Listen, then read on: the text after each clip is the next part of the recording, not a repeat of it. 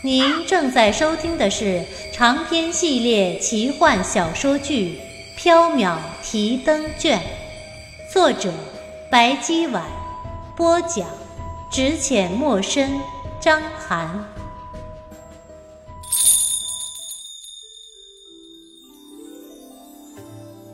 喜欢我们的听友可以加入 QQ 群六二九八四九三五八六二九八。四九三五八，第五折来世草，第十五章嫁喜。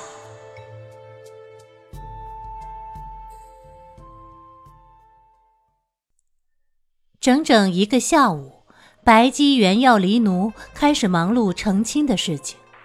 白姬笑道：“先知，你今天要成亲了。”不如把攒的几吊钱拿出来做聘礼吧。黎奴也道：“书呆子，不如去买香鱼干做聘礼吧，把钱给爷，爷替你去买。”袁耀生气：“今天是玉郎公子和莹莹姑娘成亲，不是小生成亲，那几吊钱等小生成亲时才能拿出来用。”书呆子真小气，先知真小气，白姬。小生在哪里和丹阳成亲？缥缈阁还是韦府？在七里坡的草堂。弦乐东升，万籁俱寂。白姬、原耀、离奴三人骑着天马出了长安城，直奔七里坡而去。原耀脱下一身青衫，穿上了一身大红色的吉服。他拿着三粒鬼血石作为聘礼。离奴还是一身黑衣。但在发髻上插了一朵小红花，以示喜庆。白姬也还是一身白衣，但披着一袭金色的西番莲图案的披帛，头上簪着一朵盛开的红色牡丹，以示喜庆。袁耀不放心地问道：“只要一拜堂，隐隐姑娘就会安心离去，丹阳也会恢复意识吧？”“哼，也许还要入洞房呢。”这太荒唐了！小生和丹阳同为须眉男子，怎可入洞房？只是也许而已嘛。没有这种也许。七里坡草堂，红烛高烧，灯火煌煌，草堂中隐约传出喜庆的乐曲声。围宴的娈童南风衣着光鲜，苦笑着站在篱笆外等候。他看见原耀、白姬、离奴骑着天马而来，急忙迎上前来。原耀、白姬、离奴翻身下马，走向南风。南风道：“公子在草堂等候多时，几位随我进去吧。”南风领着原耀、白姬、离奴走向草堂，他叹了一口气：“唉，如果老爷知道今晚的事儿。”一定会气晕过去。不过，为了让公子摆脱黄大仙，也只能这样做了。原耀道：“今晚的事情，还请南风老弟千万不要告诉韦师伯。这是自然，你们随我进去吧。”快要走进草堂时，南风低声道：“那黄大仙花了一下午时间在梳洗打扮。”他不知道从哪里找来几名吹拉弹唱的乐师，还找了厨师、丫鬟什么的。他一会儿问我眉毛画的好不好看，一会儿问我戴哪样首饰合适，看上去啊，还真像是要嫁人的心腹呢。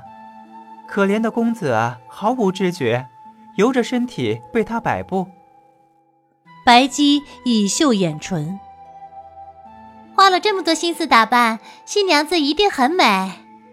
黎奴笑道：“黎奴也要看书呆子的新娘子。”袁耀大声的反驳道：“丹阳不是小生的新娘子。”说话间，白姬、袁耀、黎奴、南风已经走进了草堂。袁耀走进去时，不知道是不是错觉。他觉得草堂中似乎比上次来时要宽敞许多，大厅中灯火通明，四名乐师在演奏管弦，四个小丫鬟正在端水果点心。四个小丫鬟一见袁耀，笑道：“新郎官来了，快去告诉小姐。一名小丫鬟进里面去通报了。不一会儿，一阵环佩声在屏风后响起。袁耀转头望去，隐约可见屏风后面立着一个人。啊，是玉郎吗？黄莹莹的声音隔着屏风响起。袁耀道：“是小生。”白姬瞪了袁耀一眼，袁耀急忙道：“啊啊！玉郎按照约定带回了鬼血石，来娶莹莹姑娘。”袁耀呈上鬼血石，一名小丫鬟拿了，绕进屏风后呈给黄莹莹。不一会儿，屏风后面响起了哭泣声。玉郎，你回来了，真是太好了。其实这些年来，奴家一直在后悔，后悔让你去阎浮屠那么危险的地方找鬼血石。袁耀道：“莹莹姑娘不必伤心，玉郎已经回来了。”南风在旁边道：“吉时快到了，准备拜天地吧。”黄莹莹欢喜的说道。拜天地！哎呀，奴家还没有带上凤冠呢。玉郎，你稍等片刻，奴家这就去准备。袁耀还想说什么，但白姬瞪了他一眼，摇头示意他不要反对。袁耀想了想，也就没反对了。鼓乐齐鸣，丝竹绕耳，两名丫鬟从里面扶出了一身凤冠霞帔、被黄莹莹附身的韦燕。大红盖头下，隐约可见韦燕涂了血红胭脂的唇，妖娆艳丽。袁耀一头冷汗，但也没有办法，只好硬着头皮和韦燕拜堂。韦燕比袁耀还要高一点，壮一点，这一对新人看上去有点滑稽。红艳艳的喜字下，南风一脸黑线的唱着。一拜天地，二拜高堂，夫妻对拜。一双新人拜天地，拜高堂，互相交拜。韦燕的手在微微颤抖，大红的盖头下，眼泪滑落她的脸庞。想必黄莹莹此刻的心情一定幸福而激动，她盼这一刻盼得太久了。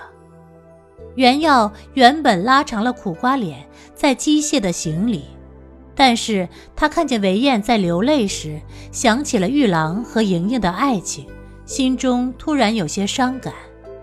现在的韦燕不是韦燕，而是黄莹莹；她也不是原药，而是玉郎。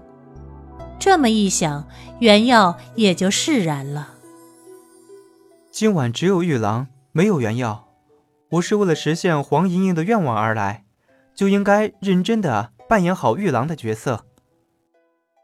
相互交拜过后，原耀拉住了韦燕的手。莹莹姑娘，从今天起，你就是我玉郎的妻子。玉郎，韦燕羞涩的垂下了头，心中幸福而满足，流下了眼泪。白姬坐在宾客席上捧茶感叹：“真是幸福的一对儿啊！”黎奴道：“主人，黎奴突然也想娶一个新娘子。”白姬喝了一口茶：“黎奴想娶谁做新娘子啊？”玳瑁。黎奴，玳瑁是你妹妹，你不能娶她做新娘子啊！书呆子能娶他的表弟做新娘子，为什么黎奴不能娶妹妹？因为玳瑁肯定也不愿意呀。黎奴很沮丧。哼，玳瑁一定不愿意，我们总吵架。算了，我不娶玳瑁了。那十三郎怎么样？主人，你突然提那只臭狐狸干嘛？没事儿，随口提提，有些想他了。袁耀和韦燕温情脉脉地站着，一阵夜风吹来，吹翻了韦燕的红盖头，露出了她的脸。韦燕修眉俊目，面如冠玉。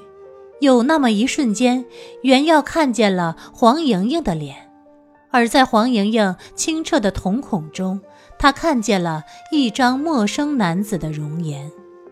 袁耀想，或许在这一瞬间，我变成了玉郎吧。韦燕深情地望着袁耀，柔声道：“玉郎，来世我们还做夫妻。”好。韦燕伏倒在袁耀怀里，失去了知觉。袁耀急忙抱住她，韦燕太重，袁耀抱不住，两个人一起倒在了地上。袁耀听见虚空中有谁在说着：“袁公子，谢谢你。”声音飘渺如风，转眼消散无痕。袁耀明白。黄莹莹已经离去了，袁耀望着虚空，露出了一个温柔的笑容。白姬望着虚空，露出了一个满意的笑容。他的手上多了一个木盒子，木盒子里面装着来世草。顷刻间，乐师变成了蟋蟀，丫鬟变成了田鼠，草堂化作了虚无。月光下，白姬、原耀、韦燕、黎奴、南风身处一片荒凉的乱石岗中。南风望着昏迷不醒的韦燕，问白姬：“黄大仙已经走了吗？”白姬笑道：“已经走了，韦公子已经没事了，我们回长安吧。”白姬挥手招来三匹天马。